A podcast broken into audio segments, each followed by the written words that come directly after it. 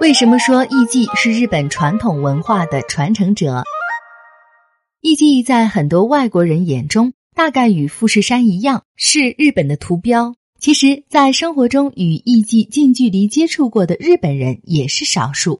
大多数人对艺伎只有一个模糊的印象，比如他们身着华丽的和服，为宴会增添兴致、活跃气氛等。人们大概不知道，正是艺伎。将日本的三味线音乐传承至今，并为日本舞的发展做出了贡献。本期霓虹酱就为你介绍艺伎的历史。谈到艺伎，不仅是国外的朋友们，就连那些颇有阅历的日本人，可能也知之甚少。艺伎正在淡出现代日本人的视野，他们的实际情况已逐渐不为人知。直到上世纪六十年代前后。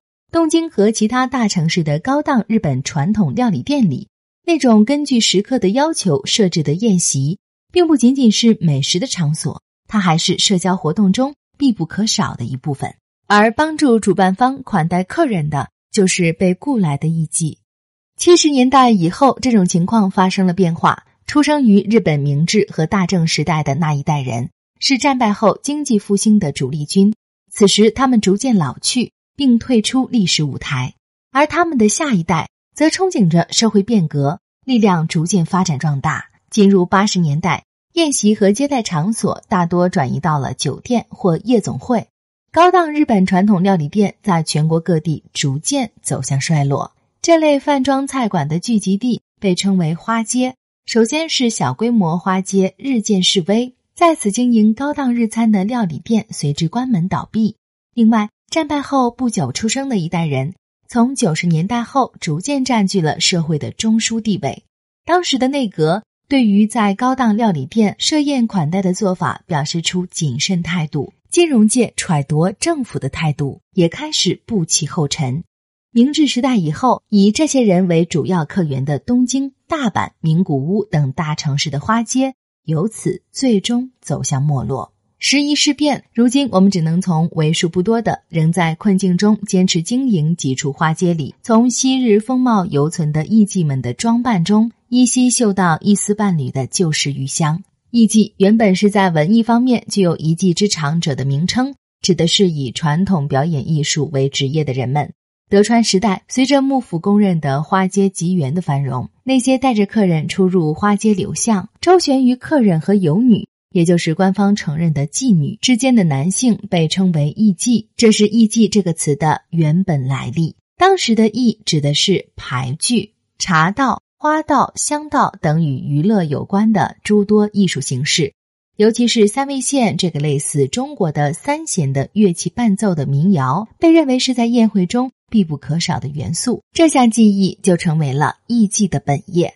德川时代后半期，未经幕府承认的妓女。从吉原外部涌入，挤占了原本属于游女的职位。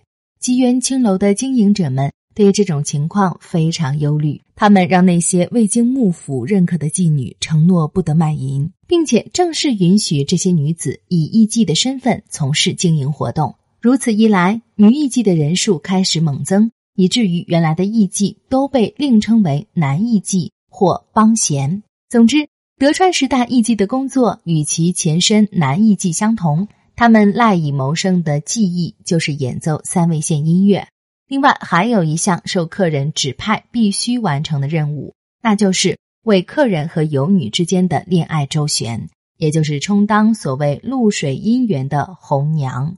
当时，为了将吉原艺妓的服装与吉原游女的服装加以区分。规定艺妓要在白领贴身衬衣外穿着带黑纹的狭袖长衣，用未经缝制的腰带在背后打结，发型规定为稻田曲，基本上接近于少年发髻的梳法。这身装扮在当时接近于男装，象征着禁欲。当时除吉原外，身穿柳桥等地未经幕府认可的艺妓也开始增加，他们也谨慎的模仿这种服饰规定。于是，江户艺妓的形象逐渐趋于统一。明治时代以后，除了可以穿奢华的长衬衣以及腰带变得豪华之外，这身衣装作为最正式的礼服，不仅被现在东京的艺妓，也被很多地方城市的艺妓继承了下来。江户时代以来，东京的艺伎必备的技能是弹奏三味线。他们不仅熟练掌握三弦曲、长盘金节和清源曲等代表性的乐曲，甚至还能弹唱短歌或由短歌发展而来的小曲。也许有听众会问，他们是不是像现在一样在客人面前表演呢？其实，艺伎的主要作用是让客人心情愉悦的一展歌喉。所以他们必须会弹奏的是客人要求的曲目。据传，三味线是从琉球传入日本的，最初是琵琶法师用这种乐器演奏。在关西地区，宴席上用三味线与古琴或胡琴合奏的形式逐渐固定下来。而在江户，也就是现在的东京，为歌舞伎演出伴奏的三弦曲和净琉璃的名人们成为师傅，并将精湛的技艺代代相传下来。到了上世纪六十年代，对三味线音乐的悉心传承终于结出了硕果。新桥的两名艺妓被认定为人间国宝。两千零七年，浅草的花街也有艺妓被认定为人间国宝。而在关西地区，则出现了在宴席上跳舞的形式。进入明治时代后，以奇缘的传统都舞为主，舞蹈在各地由花街经营的剧场中上演。在东京采用这种形式，是从明治末年新桥的高档日料店开始的。他们聘请专业师傅教艺伎练习舞蹈，培养他们在宴会上献艺。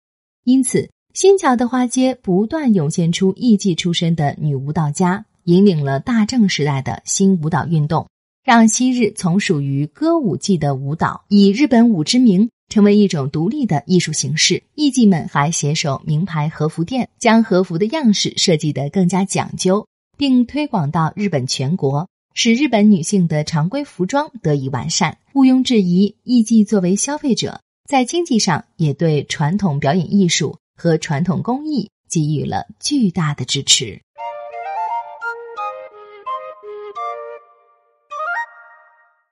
更多信息，请看日本网三 w 点一胖点 com。